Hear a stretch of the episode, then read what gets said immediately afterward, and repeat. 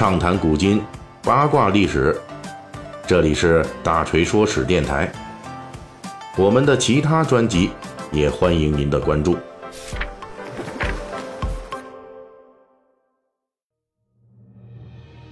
节目开始之前，先插播小广告。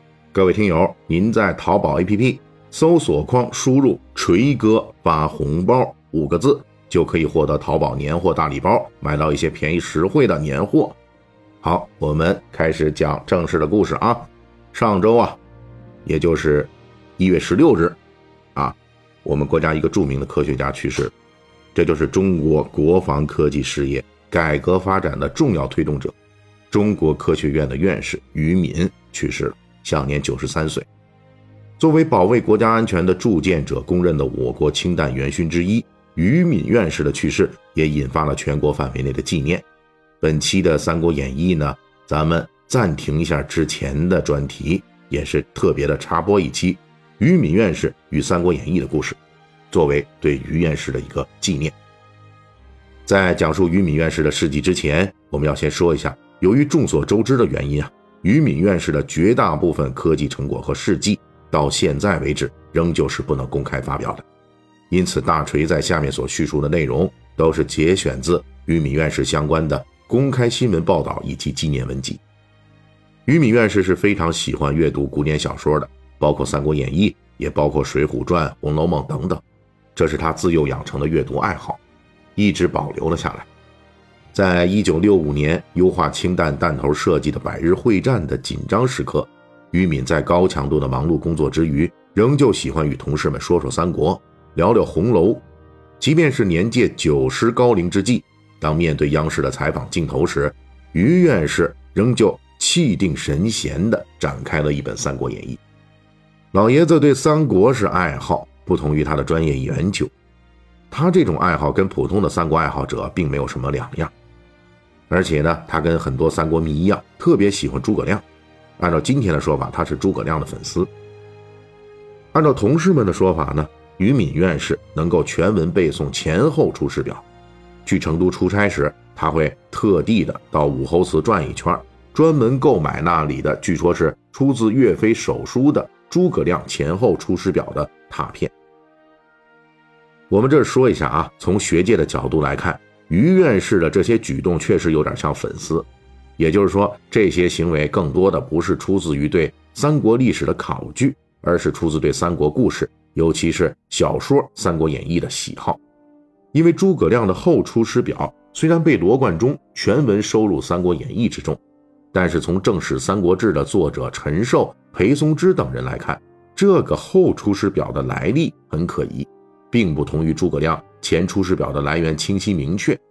为此，裴松之还注了一句说：“这篇后出师表是诸葛亮集中没有收入的，这也导致诸葛亮的后出师表的真伪。”一直处于史家的争议之中。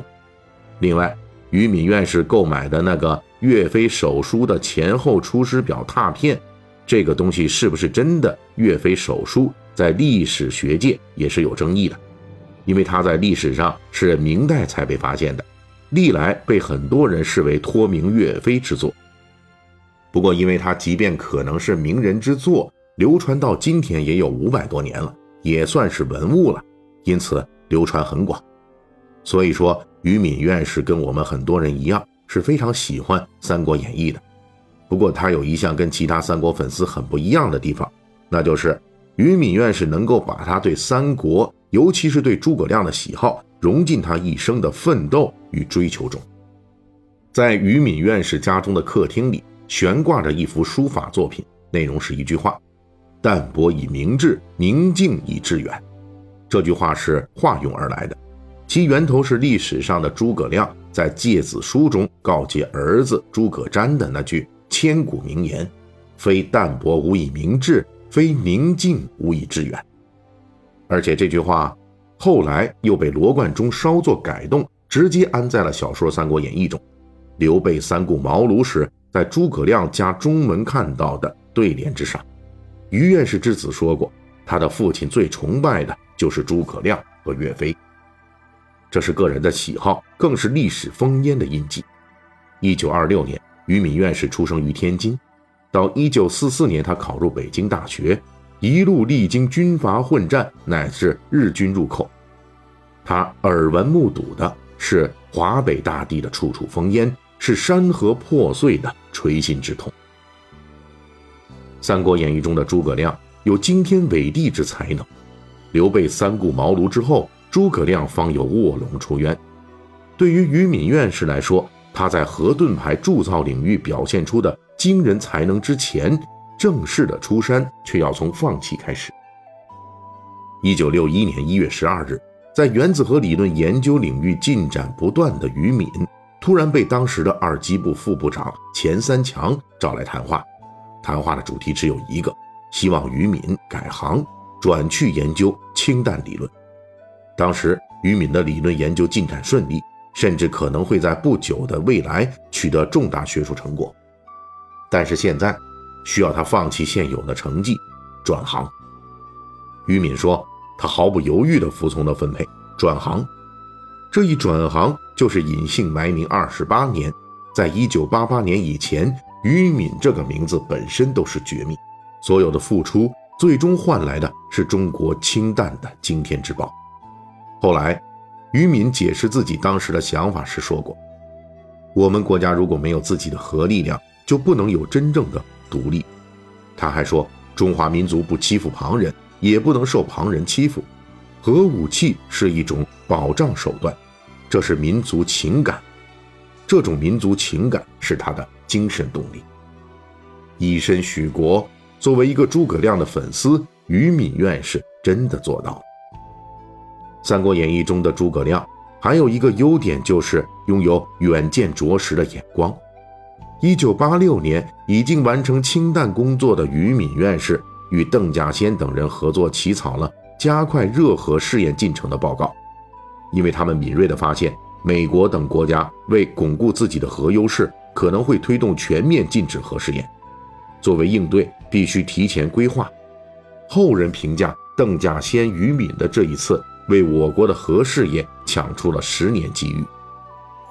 晚年的于敏院士曾经说过：“两表愁三顾，一对足千秋。”当然，时代不同了，但是这种战略部署的精神很值得思索，很值得考虑。前面两句是诸葛草庐三顾堂的一副对联：“两表愁三顾”说的是以前后出师表来回报三顾茅庐之欲。一队足千秋，说的是一道隆中对，奠定天下大事。高瞻远瞩，作为一个诸葛亮的粉丝，于敏院士做到。于敏院士说过，诸葛亮的忠心耿耿，他的这种赤胆忠心，我想应该是中华民族的宝贵财富。《三国演义》中那个诸葛亮，最为后世读者们所称道的，不仅是他的惊天伟地之才，不仅是他的远见卓识之能。更是他的才能与见识背后的那一股浩然之气。坊间传说，在一九八零年代核弹试验最紧张的时候，于敏院士曾与陈能宽院士在试验讨论会上共同背诵《后出师表》。在本期节目的最后，大锤仅取其中一节，以为纪念。夫难平者是也，昔先帝败军于楚，当此时。曹操俯首为天下已定，然后先帝东连吴越，西取巴蜀，举兵北征，夏侯受首，此操之失计，而汉室将成也。然后吴更为盟，关羽毁败，子规搓跌，曹丕称帝，凡事如是，难可逆见。臣鞠躬尽瘁，死而后已。